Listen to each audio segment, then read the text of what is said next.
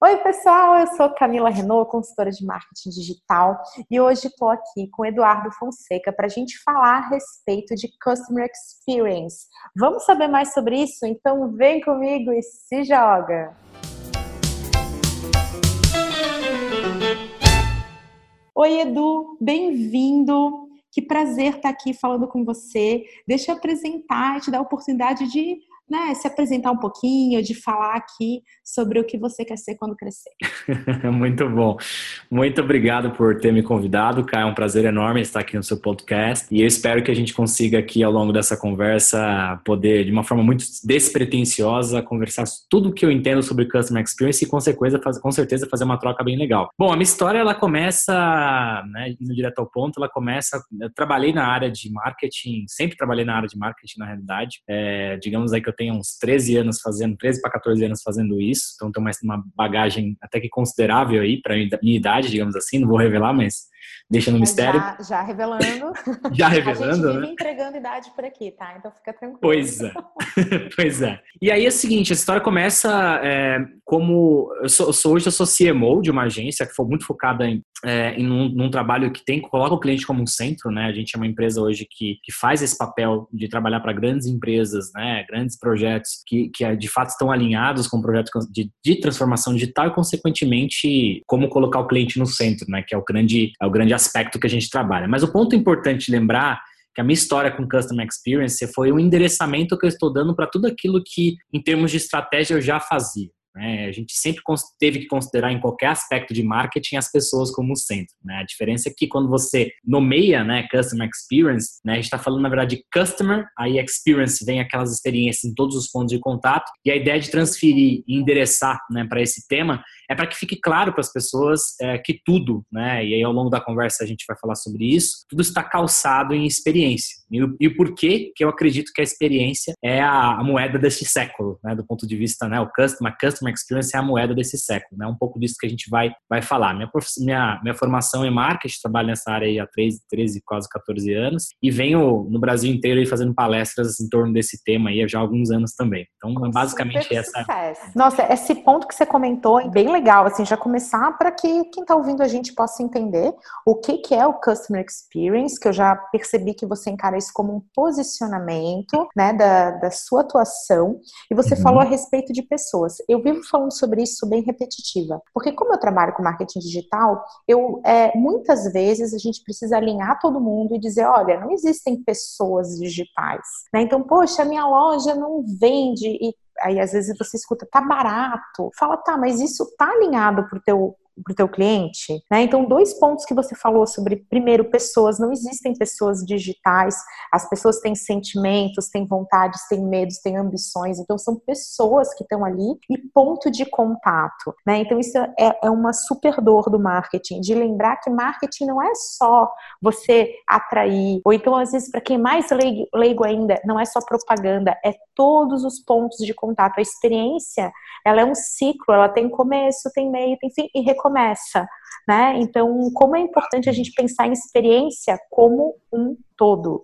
A gente gravou aí sobre marketing para a saúde e a gente falava sobre isso. Poxa, dentro da clínica também é um ponto de contato do teu cliente. Então, você já falou aí dois pontos muito relevantes para quem quer é, entender como colocar as pessoas no centro, né, da experiência que a sua marca vai gerar. Totalmente, totalmente. E, e aí tem um, um, tema importante, um caminho importante a se pensar a experiência, né, como é que a gente define, né, o, o CX, etc. Tem algumas confusões que se criam, né, a gente tem aí, por exemplo, Customer Experience, a gente tem User Experience, a gente tem Customer Success, não são vários, várias terminologias que utilizam, mas que elas tão entrelaçadas, mas ela tem significados distintos. Acho que isso é um ponto importante. Né? Primeiro que, quando a gente fala de user experience, por exemplo, a gente está falando basicamente de quem está tendo contato com o consumo e o uso de um serviço ou de um produto ou de, de modo geral. Então, assim, imagina que eu tenho uma, um produto que tem uma embalagem extremamente bem é, conduzida para uma abertura sem ruído, para um, enfim, que, que, é, que, é uma, que é uma embalagem bem desenhada para um produto, por exemplo, estou falando de user experience, ou seja, qual a experiência que eu tenho de uso daquele produto ou serviço. Quando a gente fala de customer experience, né, a gente tem um pouquinho maior, a gente está falando de, de, de de olhar para um, um, panorama um pouco maior, eu estou indo para toda a experiência como um todo, ou seja, como consumidor. E aí eu estou consumindo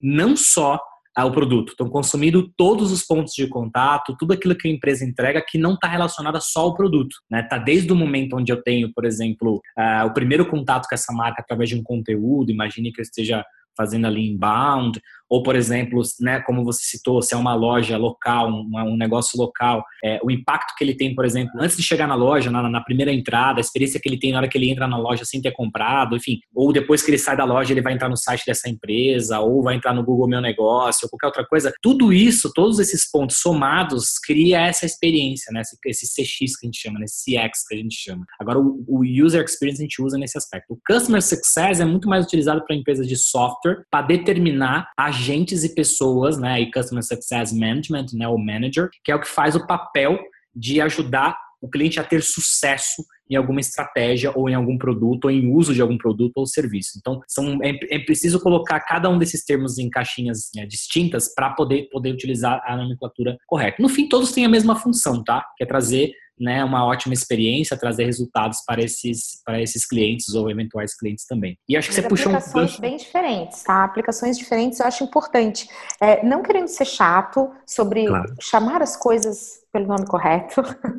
e né, isso não, não, é, não, é, não é ser chato. Mas é que quando a gente divide os conceitos, a gente sabe como aplicá-los melhor. Então, o teu, o teu exemplo de ligado ao sucesso, né? Então, poxa, se você é um software, você é uma ferramenta. Sem estratégia, sem aplicação, a sua ferramenta não vai gerar sucesso, não vai ser considerada eficiente, eficaz.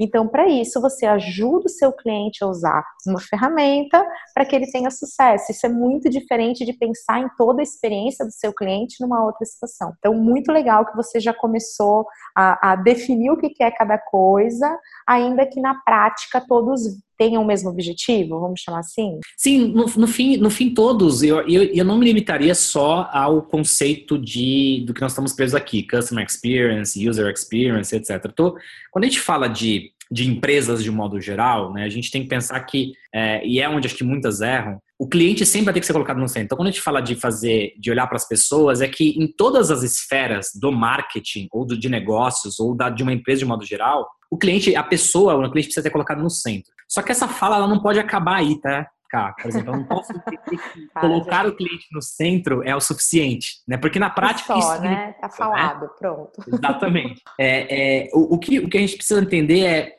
não só colocá-lo no centro, mas compreendê-lo de verdade. Né? Acho que aí é o ponto importante. E, e, aí tem alguns, algumas coisas, alguns cinco itens que eu sempre falo que são muito importantes aí para um desdobramento aí de, de, de, um, de um projeto, né? de uma, uma empresa que quer ser centralizada no cliente. O primeiro deles é as expectativas do cliente são mais simples de entender e mais difíceis de suprir do que muita gente pensa. Né? Então, muitas vezes o que a gente coloca é, é a gente consegue saber quais são as expectativas quando a gente é, quando a gente pesquisa, quando a gente senta na cadeirinha dele, quando a gente calça o sapato daquele cliente, etc. Mas a gente precisa entender e reconhecer que é difícil né, suprir essas, essas necessidades e essas expectativas. Pelo simples, simples fato de que a gente tem alguns elementos que tornam esse tempero aí um pouquinho mais complexo. Tá? Primeiro que a experiência do cliente acontece de uma forma muito abrangente, né, em todos os pontos de contato, serviço, etc. E cada vez mais, cada vez mais, é preciso entender que ela está radicalmente mudando em função de um monte de, de, de aspectos. Primeiro que a tecnologia, né, o acesso à tecnologia, é, empoderando os consumidores, empoderando os clientes, torna eles mais exigentes ainda, porque eles conseguem facilmente comparar, eles conseguem facilmente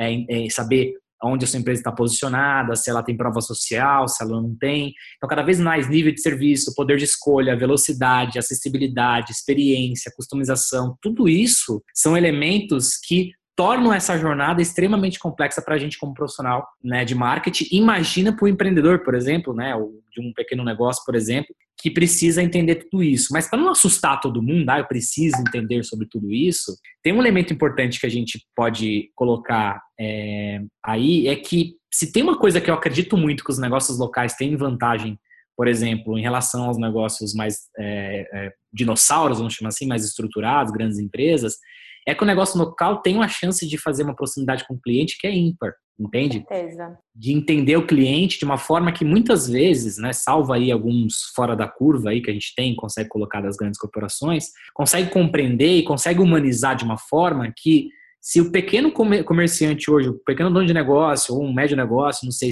prestar atenção, o movimento que as grandes empresas estão fazendo, em sua maioria, principalmente o mainstream do varejo, etc., começa a entender como é que eu chego nos negócios locais, como é que eu crio micro versões do meu negócio para que ele se pareça com aquela comunidade, para que ele se pareça. Mas por que, que isso está acontecendo? Acho que esse é um, importante, um ponto importante de, de, se lembrar, de se colocar.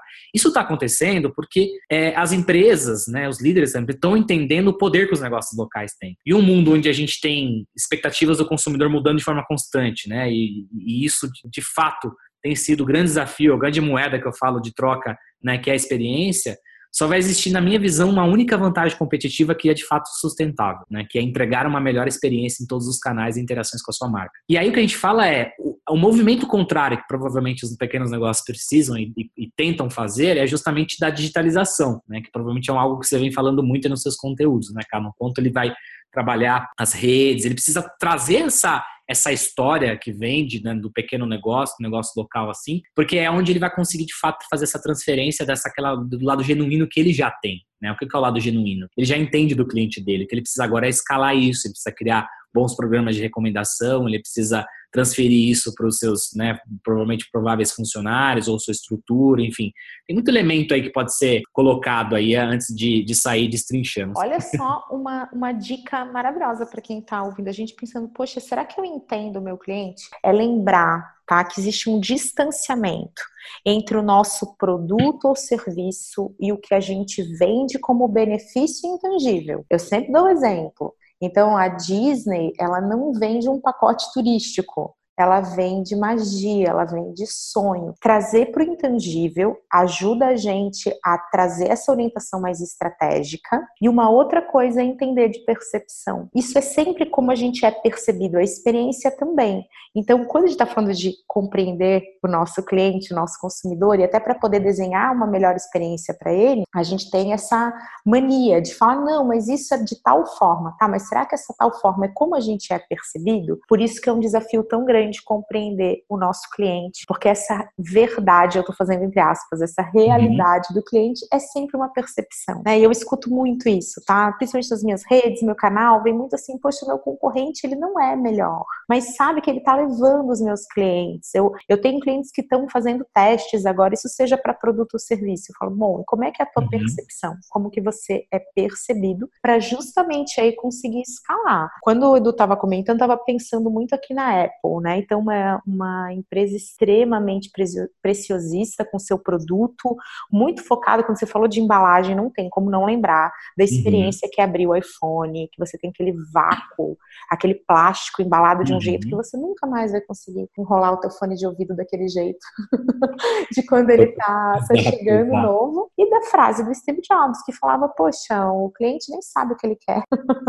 quando ele falava sobre inovação, lembra que tem essa frase Totalmente. dele icônica? Então é muito louco como realmente é um desafio a gente conciliar, né, experiência, produto, serviço com o cliente e seus desejos misteriosos. E é muita coisa, acho que até para trazer mais para o tangível ainda, porque às vezes a primeira questão que fica é, tá, mas se eu investir em experiência, vamos pensar assim, né? Vamos tentar levar para o tático e provavelmente até por, acional o que, que é tangibilizar essa experiência, né? Você falou de produto, eu posso ter isso num atendimento, eu posso ter um mimo, eu posso ter uma, uma enfim, tem várias coisas que eu posso fazer. Eu teria que mapear uma jornada para poder chegar numa conclusão de um negócio. Mas um lugar maravilhoso, vai. Restaurante, eu acho que é o melhor exemplo. Aquele Verdade. restaurante que tem um ambiente maravilhoso. Acho que isso já a gente começa bom, a entrar para a experiência. Bom. Não é sobre a comida mais, né? Não é mais sobre a comida, é sobre o ambiente. Porque comida pela comida você pode comer na sua casa. Né? Acho que esse é o ponto. É. Vamos, vamos vamos, pensar nisso. Então vamos lá pensar no restaurante. Por que, que, eu, por que, que eu tenho que pensar em experiência, principalmente quando eu quero analisar para uma perenidade de um negócio? Acho que vamos tentar trazer os aprendizados que a gente tem aqui né, de grandes empresas. Mas por que, fica distante, né? Mas vamos olhar para as grandes empresas. Por que que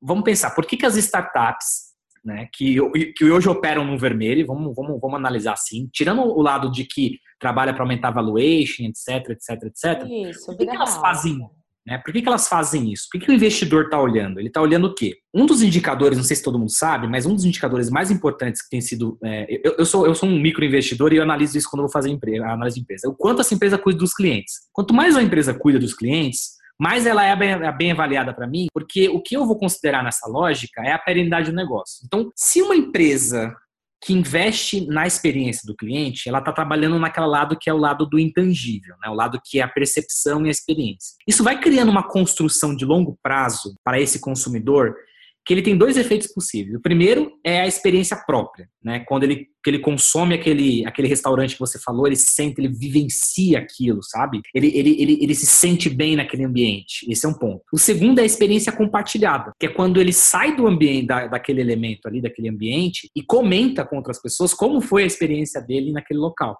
Então ele está repetindo aquela experiência mentalmente, que é o que acontece com viagens, por exemplo, para uma outra pessoa, que tende a olhar para aquela recomendação e falar, puta, legal. Então o que eu quero dizer com isso é, quando eu foco os investimentos todos direcionados para produto, ou seja, vou melhorar o produto em si, eu vou trabalhar, sei lá, o melhor markup possível para ter o melhor preço, etc. Focar operacionalmente, né? depois eu vou falar dos quatro vetores do, da, de CX, de estrutura de CX. Quando você foca só em produto, só na estrutura produto, né, pensando ali em margem de lucro, porque basicamente os, os, negócios acabam se fundamentando muito nisso. Não investe em experiência como parte do, da composição de preço do produto. O que vai acontecer é que esse negócio ele tem, ele não tem perenidade, porque o que faz as pessoas voltarem para o teu negócio é justamente a experiência. Então, se eu atrelar que a composição de preço dos meus produtos e serviços precisam estar considerando a camada de experiência, né, já que eu tenho que ser objetivo na minha planilha ali para dizer, justificar por que, meu produto custa o que custa, eu preciso entender que esse lastro que eu vou criar no longo prazo é o que vai garantir perenidade do meu negócio lá no futuro. Porque se eu estiver pensando só em curto prazo, o que evidentemente eu vou fazer é esse item A, que não é esquecer a experiência e pensar que é só uma camada transacional. Se é uma camada transacional tão somente, tudo que eu fizer de ações vai estar focado no curto prazo. Então o meu negócio não tem valor. O que, que essas empresas, o que, que eu estou falando da startup no começo, porque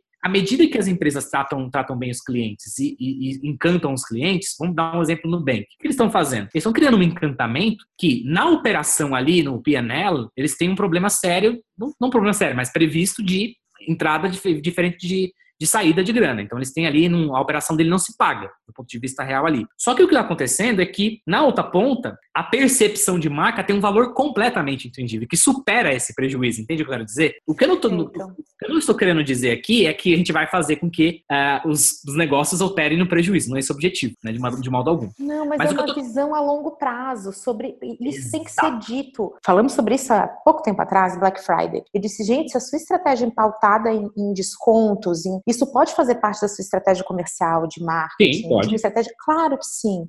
Mas se isso é tudo que você tem, você está vendendo seu almoço para comprar seu jantar. Quando as coisas são muito para curto prazo, a sua empresa, o seu negócio, a sua marca sofre muito. E quem tem que tomar as decisões, sabe, o presidente da coisa toda, uhum. aquele que diz sim e não, tem que ser a marca, que é o que você está falando, a sua empresa, o seu negócio. Porque ela pode ser deficitária por um período e mesmo assim valer muito e poder ser perene, poder durar bastante e ter sucesso, não é isso? Exatamente, exatamente. Então, isso volta para aquela frase que eu disse, né? Se a gente está falando de expectativas que mudam constantemente. Se a gente está falando de que. É, é, eu tenho uma fala que, assim, não é a fala minha especificamente, mas é, você pode ver profissionais falando isso em, em esferas diferentes. É, se a gente observar o que está acontecendo no mercado, nós estamos vivendo uma comoditização de tudo: serviços, uhum. produtos e tudo. Tudo está se comoditizando. Fala, como assim, Edu? que tudo tem concorrência. Hoje não tem. Você não tem é. idade média, não tem mais o que inventar. Tem Exato. E, não, e, a comoditização se dá justamente porque a gente tem o acesso facilmente. Está se eliminando o intermediador, está se eliminando, ou seja, a economia como ela está hoje, que é uma economia mais colaborativa, mais fluida, faz com que tudo vire commodity, né? As coisas passam a ser, os negócios passam a se transformar para ser plataformas e não necessariamente, né? Você vê banco não banco sendo é, financeira, financeira sendo, sei lá, você pega empresas que, que era de um segmento, tendo produtos de um segmento completamente diferentes, né? Vamos pensar assim, o próprio RAP, vamos pegar o RAP, né? O RAP é, tá ali, vai lançar um sistema de pagamento, você pega o 99 Táxi, que vai lançar também um sistema de entrega de, de comida. O que eu quero dizer com tudo isso? Se tá tudo se comoditizando, a briga não é, a concorrência ela já é transversal, ela não é mais horizontal, entende? Então, o meu concorrente não é mais o concorrente do meu segmento, ele pode vir de qualquer lugar. Isso vale inclusive para os pequenos negócios, tá? Não é exclusivo para Gente, então, a construtora dizer... concorre com curso de pós-graduação, tá? Isso é fato conhecido. Então, porque e a gente concorre pelo tempo e pelo dinheiro. Então, uma construtora pode concorrer com curso de pós-graduação e a Netflix pode ser concorrente do seu restaurante, que é o nosso exemplo. Exato, a concorrência é transversal. Então, se está tudo se comoditizando, a pergunta que fica é: qual é a sua vantagem competitiva sustentável? E aí eu digo que a única vantagem competitiva sustentável, na minha visão, são as marcas. É a marca que você cria. E a marca só se cria com boas experiências. Uma marca forte só se cria com, com boas experiências. Então, se eu tenho que entender que o meu produto ele pode ser um produto tão igual quanto de, um outro, de uma outra empresa, eu preciso trabalhar na, na minha experiência. Porque qual a diferença, cá? Vamos usar o, o, exemplo do restaurante. Qual é a diferença de um restaurante para o outro? Né? Tirando ali qualidade de comida, dos ingredientes, que também são coisas que causam experiência no produto, Isso, né? Isso, porque quando a gente de experiência, a gente fala de tudo. É perfeito. Exato, perfeito. Tá? Mas qual a diferença de um para o outro? Se o objetivo, se o objetivo não fosse matar a fome, tão somente, eu basicamente poderia comer qualquer coisa né? Salvo as proporções. Então, o que eu quero dizer é que a única coisa que vai diferenciar um restaurante de cobrar 30 reais no ticket e o outro de cobrar 150 reais no ticket, primeiro, é o direcionamento que você dá e a experiência que você cria atrelada a isso. Então, a percepção de valor ela vai estar muito atrelada a isso. Então, assim, para a gente resumir essa, esse ponto específico, antes de falarmos aí da, dos elementos-chave, é Lembre-se que a única vantagem competitiva que é sustentável, acho que isso precisa deixar claro, você pode ter outras vantagens competitivas, mas a mais clara, que é a grande moeda de troca desse, desse século, onde as pessoas estão muito mais fadadas a comprarem mais experiência do que necessariamente preço, eu diria que é essa experiência. Até porque uma má experiência, tem dados importantes se colocar, 89% dos consumidores eles não voltam é, após uma experiência ruim. Então imagine quanto dinheiro na mesa eu deixo que e veja só, eu tô falando de pessoas que não voltam, cara, e que nunca falaram que não voltaram porque tiveram uma experiência ruim, entende? Ela nunca e deu um feedback. falar para outras pessoas. Você falou sobre isso também, sobre essa questão viral da experiência. Exatamente. Então, da experiência em todos os sentidos. No B2B é um pouco diferente, mas também é ruim. Tá falando 66%. Não voltam ter nenhum tipo de contato com aquela empresa depois de uma experiência ruim. Mas o que eu quero dizer. Porque o B2B leva uma, uma experiência mais racional. A gente tem Exatamente. outros aspectos compondo, né? Mas uma coisa até para inspirar quem está nos ouvindo e que nesse momento se sente oprimido pela concorrência, que é um feedback que todo mundo que trabalha com marketing é, sente, né? Olha Exatamente. só, se a gente não tiver um centavo para investir em propaganda, né, em comunicação, se a gente gerar uma experiência fantástica, tá, tá tudo bem. Pode é, não estar é ótimo, mas está tudo bem, né? Então eu adoro citar um exemplo de um café que eu frequento, que quando estava ali sendo montado, eu ouvi de algumas pessoas, gente, mais um café aqui. Nossa, essa pessoa, mais um café. O uhum. café tem uma experiência tão maravilhosa, ele tem um lugar tão maravilhoso, tudo nele é maravilhoso, exatamente o que você falou, desde o do ingrediente ao atendimento, que eu sei que a gente vai falar disso, nos pilares aí, nos vetores, né, de uma empresa que coloca o, o cliente no, no cerne da sua experiência, tudo nele é tão incrível que ele consegue estar é, tá sempre cheio, sempre levar clientes a consumir mais. E ele tornou a concorrência dele relevante e agora ele está se tornando uma franquia. Então ele está abrindo, ele está franqueando, uhum. ou seja, ele está uhum. escalando, que foi o que você falou a respeito das startups. Ele criou escala onde o principal ativo dele foi a experiência. Então é fato de que isso que você está falando, explicando aqui para gente, não é blá blá blá. Funciona na prática com certeza.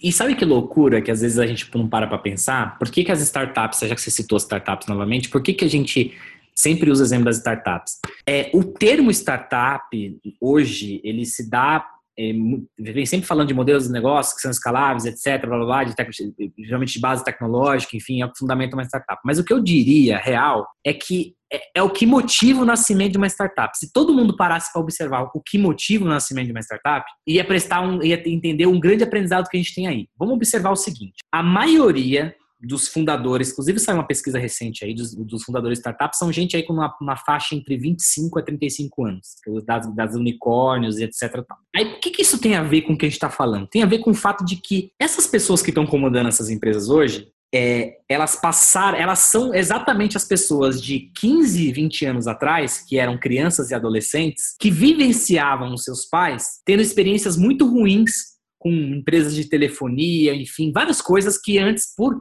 o acesso à tecnologia ser mais restrito, você não via uma escala disso. O que eu quero dizer com isso é que essas mesmas pessoas levaram para o mercado, agora que elas têm poder de compra, agora que elas conseguem empreender e etc., as dores do passado elas estão resolvendo hoje. Então elas estão indo para o mercado partindo de um ponto de partida muito importante a dor. O negócio está estruturado em cima de resolver problemas. Ai, Ou perfeito, seja, perfeito. Ela... Gente, é resolver problemas. Esse é até Exato. o conceito do que é inteligência. Inteligência é capacidade de resolver problemas. Uma empresa inteligente, uma solução inteligente resolve um problema, cura uma dor. Só penso aqui na Uber, te ouvindo falar, muita gente eu escuto até em sala de aula quando eu sou prof, que eu escuto assim, ah, mas é porque paga com cartão e tem balas. Eu falei, muitos táxis já faziam isso. Isso uhum. são aqueles diferenciais que eles não são tão sustentáveis, tão a longo prazo. Um super diferencial é a capacidade de controle. Você conhece sua rota, você sabe quanto vai pagar, você, o motorista te conhece através de uma avaliação, você conhece o motorista através de uma avaliação,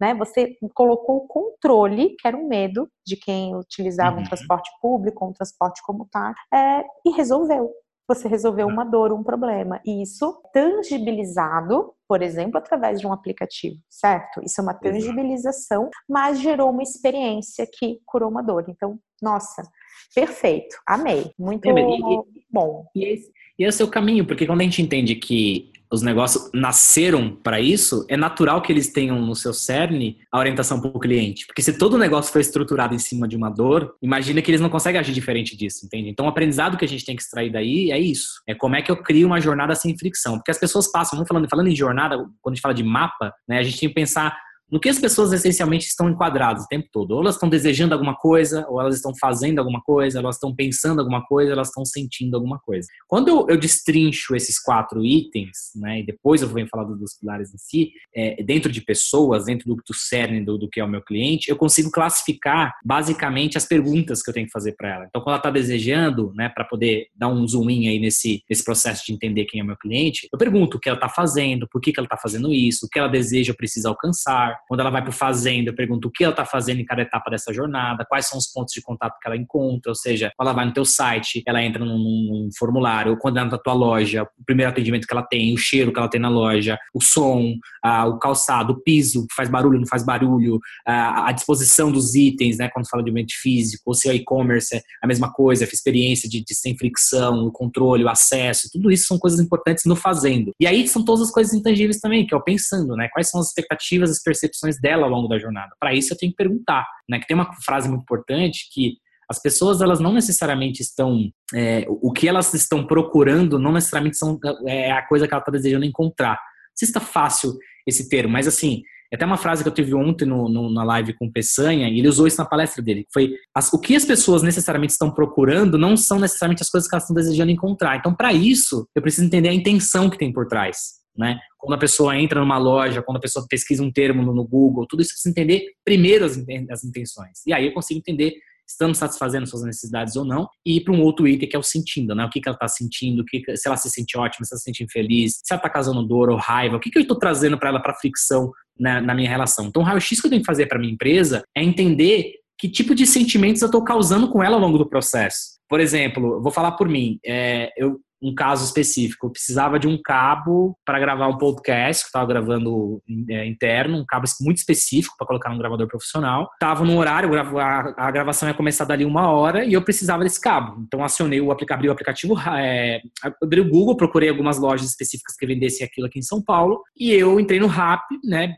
Já com gatilho, só que o primeiro passo eu liguei para saber se tinha o cabo, porque no Rap não tinha disponível ali a loja, mas eu sei que eu posso pedir qualquer coisa pelo Rap. Então o que, que eu fiz? Liguei na loja, fiquei meia hora esperando, 20 minutos lá esperando e ninguém me atendeu, né? E eu tinha clicado no anúncio do AdWords dele, né? Do, do, do, Google Ads. Então o que eu quero dizer com isso? Ele nem sabe que eu liguei lá, fiquei 20 minutos esperando e ninguém me atendeu, né? Ele nunca vai saber, porque eu não dei feedback para ele, entende? A zona escura, meu Deus. Entende? Ele nem sabe que isso aconteceu. Agora, imagine quantas pessoas clicaram naquele anúncio. O que eu quero dizer com isso? Que isso está conectado com a primeira fase sua, aquela fala sua, cara, que falou sobre você não tem a grana para investir ali no, no, anúncio, na publicidade, etc. Olha a chance, olha a chance que eu tenho de prestar um bom serviço e aumentar minha receita prestando um bom serviço. Porque se eu tivesse prestado bom, se eles tivessem prestado bom serviço, eu teria comprado deles, não de outra Exatamente. empresa. Aquele clique foi caro, Foi caro Exato. porque uma má experiência amplificada pela mídia é difícil. Então, Olha que louco, né? Foi o contrário o efeito, né? Louco, né? então, mídia. se a sua empresa está muito desorganizada na experiência que ela passa ao seu cliente, o ideal é que você nem amplifique isso através da comunicação. Né? Então, eu falei recentemente sobre isso. Ela falou: ah, meu engajamento tá, tá passando por um momento de crise. Eu falei, nossa, em momentos de crise ter um baixo engajamento tem pontos fortes, né? E até, uhum. mais uma vez, a gente está falando de zonas escuras. O PC falou sobre uma zona escura.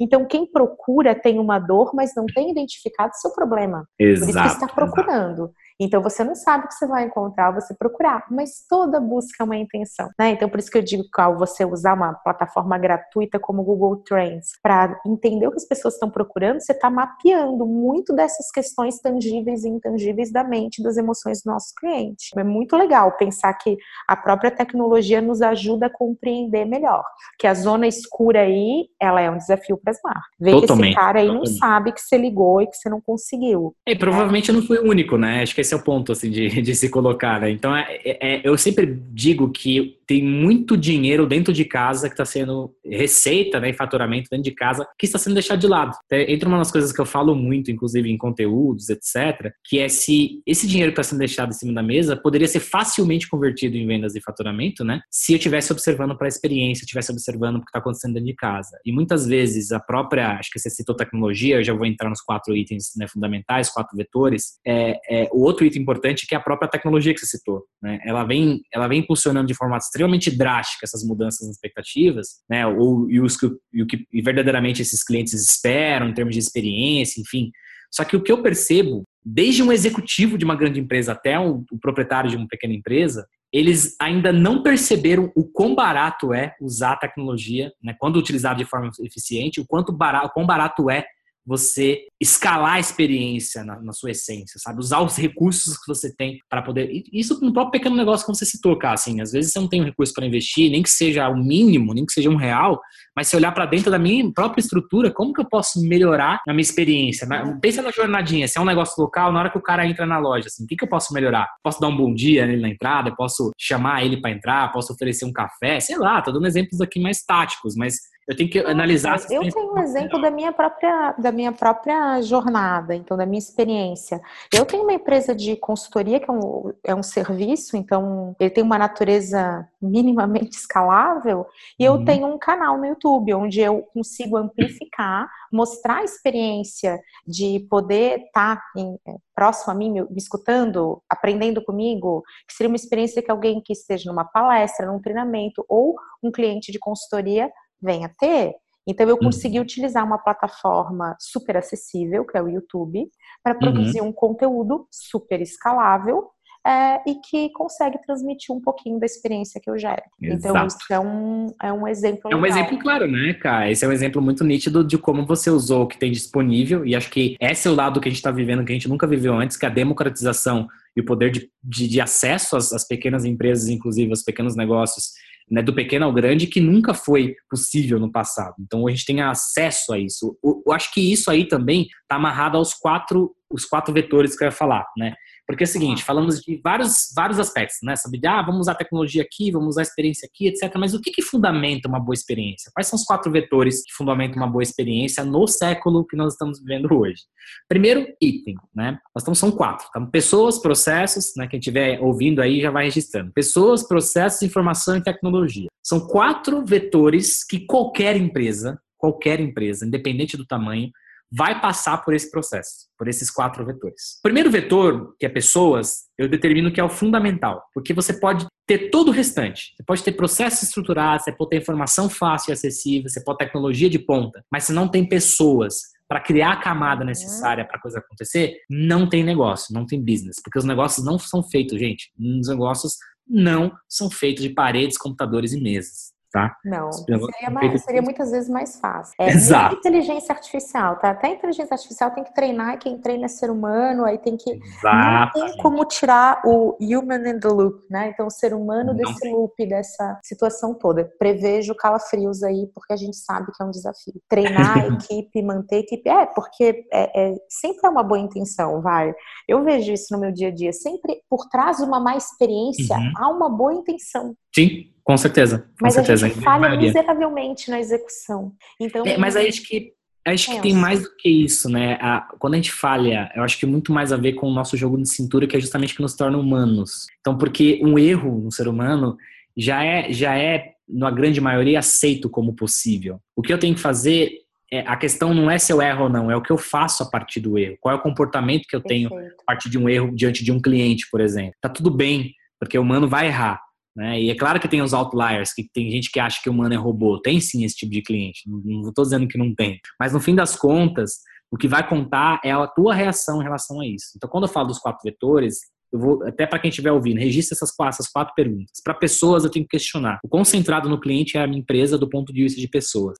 Eu olho para minha estrutura de gente que eu tenho hoje, ou para mim mesmo, e falo: eu tô de fato, toda vez que converso com meu cliente, ou estou tendo algum contato com ele, eu tô de fato querendo me colocar no lugar dele de verdade, com emoção? Uhum. Acho que essa é a primeira pergunta. Dentro de processo, você tem que perguntar: os meus processos são simples e fáceis? Você quer um exemplo? Ah, estou numa loja, quero fazer uma troca. Aí essa troca pressupõe eu a preencher um, um, um, formulário, dizer por que, que eu estou trocando. Aí esse formulário tem que ser à mão, não é fácil, eu tenho que trazer a nota fiscal, eu tenho que fazer isso, blá blá blá, tenho que provar e tal. Ou seja, estou criando muitos atritos né, dentro do meu processo que não torna simples a experiência e fácil a experiência com o meu cliente. Então, cada um desses elementos, eu citei dois, pessoas e processos, cada um desses elementos dentro dos processos vão criar fricções né, que vão criar evasões de cliente. E cada, cada item desses pontua negativamente, então a gente consegue até criar uma escala, quando a gente vai desenhar um uhum. mapeamento de jornada, a gente vai somando essas pontuações. Então, cada elemento desse que eu tenho fricção, eu somo negativamente. E o reflexo disso para quem monitora são as pesquisas de satisfação, ou vamos chamar de NPS, depende de como você chama isso dentro do teu business. Então, assim, quando eu olho para criar uma pesquisa de satisfação, não pelo processo como um todo, mas olhando para o micro, qual a minha experiência no processo de compra, qual a minha experiência no processo de experimentação, qual a minha experiência pós-venda? Qual a minha experiência quando eu não conheci a empresa e descobri o site daquela empresa, por exemplo? Então, tudo isso pode ser medido em cada uma das etapas. Tem que ser criativo de entender como que eu meço cada uma delas. Mas quando eu meço isso, eu consigo entender aonde estão os pontos de fricção. Tá? Então, é o item 2, que é processo. O item 3 é a informação. E essa informação eu tenho que fazer uma pergunta muito importante para quem está ouvindo. O quanto eu sei sobre os meus clientes? Né? Quando a gente fala de informação, é justamente é, eu usar esses dados para ser contextual para ele. É, contextual no sentido, oh, o cara está voltando, eu já sei quem ele é, se é uma loja física, se é uma loja, se é um e-commerce, se é uma loja Isso. online. Meus clientes recompram, quando, Exato. Indicam. Então, o pilar para um, um CX acontecer, para um Customer Experience acontecer, precisa transitar por informação. Porque sem informação eu não consigo ser contextual também entende? E a informação não necessariamente daquele indivíduo, mas de um cluster também, ou pelo menos assim, um comportamento específico. Ou quando o cara entrou na minha loja, ele é o novo, o que, que eu tenho que colher ao longo do processo para na ponta recomendar a coisa certa para ele, entende? Se é um, um, um modelo de self-service ali dentro de uma loja onde o cara pega e leva, que tipo de coisas eu tenho que aprender com esses caras, entende? Então, o quanto eu sei sobre eles me ajuda também a entregar uma experiência correta. Quando eu não sei, eu tenho que usar os dados anteriores. Então, por exemplo, um supermercado que geralmente não tem muito processo de fidelização na, na porque eles não registram quem é que compra, claro, tem uns programas de fidelização, etc. Mas o grosso modo que eles fazem é vender ali, o cara pega e leva. Como é que eu sei? Eu tenho que olhar para o comportamento de compra, eu tenho que fazer programas de fidelização. Você acha que eles fazem isso à toa? Você acha que eles claro. dão esses descontos à toa? Né? Eles querem informações sobre os clientes, eles querem aprender melhor sobre os clientes para que eles consigam criar uma experiência, mudar a gôndola, mudar os corredores, mudar a posição dos lugares, criar uma experiência sensorial diferente. Então, tudo isso é informação, gente. Então, quando eu armazeno informação, quanto sei sobre eles, é um ponto, um pilar importante, tá? Terceiro item. O quarto item, como eu expliquei, é tecnologia. Então, a partir do momento que eu tenho pessoas é, elencado, processos, informação, a tecnologia é o grande envolto que potencializa tudo isso que a gente está falando. Então, quando a Ká falou agora há pouco aí de usar a mídia para potencializar, é usar a mídia por meio de tecnologia para ajudar a potencializar e escalar aquele negócio. Então, o que eu quero dizer é que, no mesmo passo que ela potencializa uma mídia ruim, eu também consigo usar a tecnologia para potencializar outras coisas ruins da minha empresa. Então, não adianta eu começar o meu projeto de ser centrado no cliente pela tecnologia.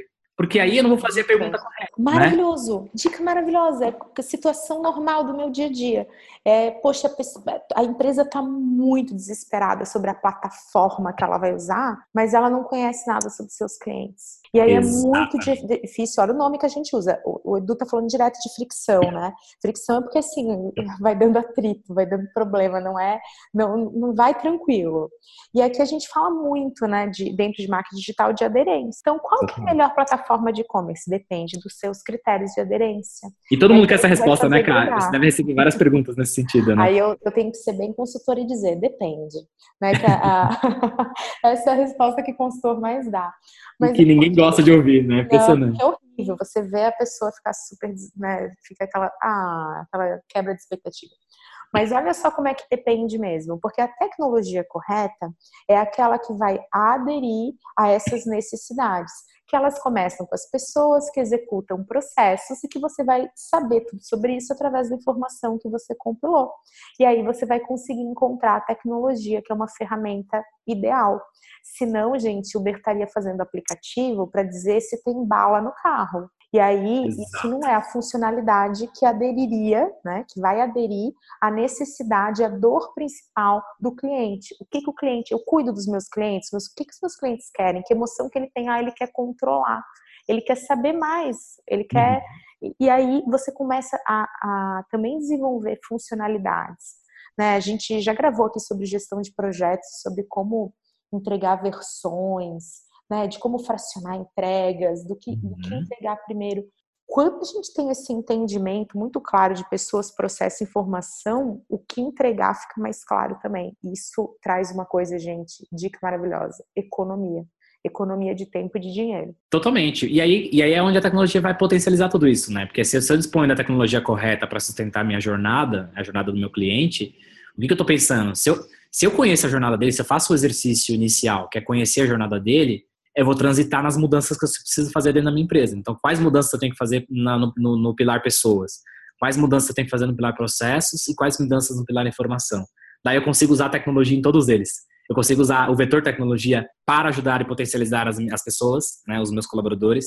Eu consigo usar a tecnologia para otimizar o processo e eu consigo é, usar a tecnologia para armazenar e trazer insights valiosos nas informações que eu estou coletando sobre os meus clientes. Então, ela é muito importante. Só que ela pode ser tanto um tiro no pé, quanto ela pode ser a grande sacada para tua empresa. Um exemplo disso é o próprio Nubank, trazendo de novo como, como analogia. Isso que é um exemplo é maravilhoso. É, porque como é que o Nubank consegue tornar a coisa tão pessoal com milhões de clientes, né? Sem ter nenhuma agência. Uhum. Então, ele usa a tecnologia para criar essa experiência. Mas depois que todos os outros vetores estivessem estruturados. Porque o negócio dele já nasceu para resolver o problema de um cliente. E o, o Nubank não nasceu com todas as soluções. Ele nasceu com uma única solução, que era um cartão de crédito para que não tivesse é, anuidade, cartão de crédito que não tivesse fricção, cartão de crédito que, te, que o processo para tirar o cartão de crédito fosse fácil. Então, ele armazenou todas as dores que existiam no mercado financeiro de emissões de cartão numa única por mim. Então, ele resolveu num único, num único produto todo esse processo e usou a tecnologia para chegar rapidamente às pessoas e para dar acesso às pessoas de forma muito contextual. Então, acho que esse é o ponto, sabe? A tecnologia traz escala, por isso que a gente fica muito ansioso para colocar ela logo na equação, mas o teu exemplo é perfeito. Tem que ter esse entendimento de, de todo o resto. Quer ver, até a gente tá falando aqui de tecnologia, de aplicativos, mas quando o Starbucks escreve o seu nome numa caneta, com uhum. caneta no copo, é um exemplo de como eles estão em, em, botando pessoas lá, aqui tá olhando para dentro, o, cliente, o ponto de, uhum. né, de contato cliente e colaborador, dentro de um processo processo, que é anotar o nome, né? Com uma tecnologia uhum. que é uma caneta. então você consegue ter isso e ele sabe que, né, ele monitora que essa personalização, que, essa, que esse processo é, é ok, é bom para a experiência, ele fez isso compilando informação, né? E escalou, né? Porque tem é, essa questão. Então, como é que eu escalo um negócio que é tão manual? Ele tem, uma, ele tem pulverização. Se ele tem bons processos e as pessoas seguem, né, by the book ali, o que tem no processo, a experiência é contínua. Em qualquer lugar do mundo que você for, Starbucks vai escrever o teu nome no teu copo. Isso já é conhecido, já é conhecido. Já então, acho que aí é, é, é, o ponto. Esperado, exato. Já é esperado que isso aconteça. Então, acho que aí isso tem uma identidade, isso tem uma marca. Isso faz você pagar, não só isso, obviamente, mas isso faz você pagar 10, 10 reais, 15 reais num café. Ah, é perfeito, Edu, porque, ó, vamos lembrar tá? A experiência ela é composta. Olha como o Edu estava falando, talvez isso não tenha ficado tão explícito para quem estava te ouvindo, que você estava falando sobre uma metodologia de mapear a experiência. E experiência é basicamente você pegar tudo que já foi escrito sobre marketing, negócios e colocar numa pilha e dizer: Olá, essa, é, isso aqui é o que temos sobre experiência. Que experiência é tudo, né? Uhum. A experiência é a entrega de tudo isso que a gente estuda e faz. E você falou muito de mapeamento, muito de metodologia, porque a experiência é composta por infinitos micromomentos. Uhum, né? Então, é isso aí. Se a gente não tem esse, esse entendimento do olhar para o micro e para o macro, a coisa fica perdida. Isso que eu achei muito interessante da tua forma de, de analisar, de apresentar aqui para gente, foi o entendimento desses micro momentos. Isso pode ser desde o teu copo ali até uma funcionalidade, mas é, é, cada momento desse, né, tangível, intangível, você foi mostrando aqui, é, ele compõe a experiência que o nosso cliente vai ter.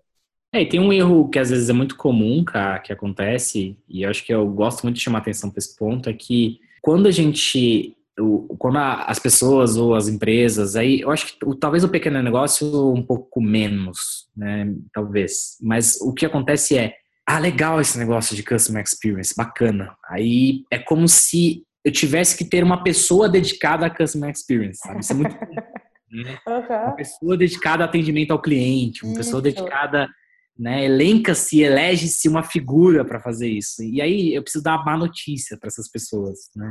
É, pode dar, porque eu também uma já sei qual que... ela é. É, então, a má notícia é que isso não funciona, gente.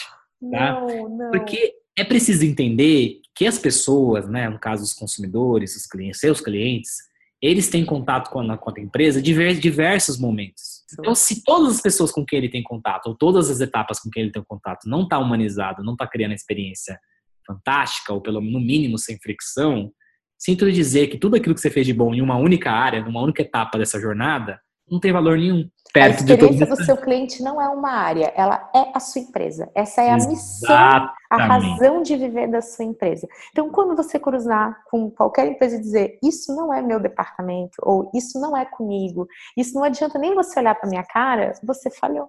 Como empresa, Exato. você falhou. Então, Valeu. até quero dar um, um, exemplo aqui de experiência. Óbvio que eu vou falar de Disney, porque eu tive lá é, profissionalmente, pessoalmente, com. Eu tenho uma filha de. Na época tinha quatro, agora está com cinco aninhos. Eu percebi uma coisa incrível. Quando você está entrando nos parques da, da Disney, você tem que passar por uma revista, né? Assim, todo mundo fica te, te revistando, dá uma monitorada, passa por uns raios X. E você vê a equipe é, abrindo exceções o tempo uhum. todo. Então, assim, é, isso não é uma coisa feita com software, não. É ali no, no é o ser humano com o ser humano. Se você tá meio assim, sabe, impaciente, você passa direto. Eles falam, não, pode passar, você está com carrinho. Se você tá mais tranquilo, você vai passar por todo esse processo muito mais é, detalhado.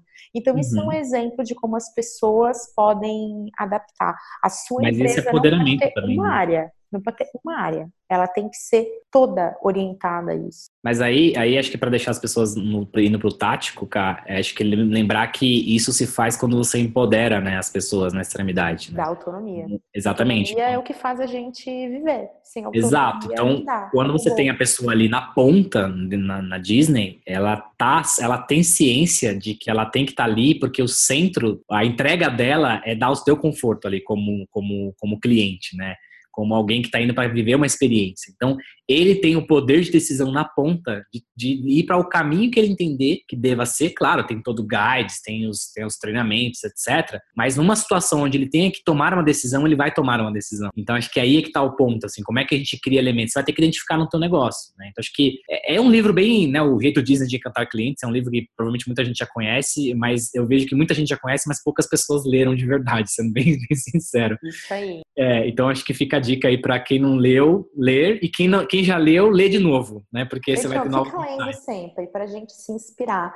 Eu até quero trazer mais uma, uma frase aqui para a gente pensar bastante, que todo mundo que, que tem uma empresa, trabalha, tem alguma, né, na sua vida profissional, a gente pensa muito em crescer, né? no novo, no que a gente uhum. não tem. E de tudo que estou ouvindo você falar, eu penso muito na maneira que você abriu, que é como é que essa empresa cuida de quem ela já tem. Exatamente. Exatamente. Amei. Amei. A gente tá chegando ao final dessa conversa maravilhosa, Edu. Tô triste. Deixar a gente vai longe, né? É, porque queria mais.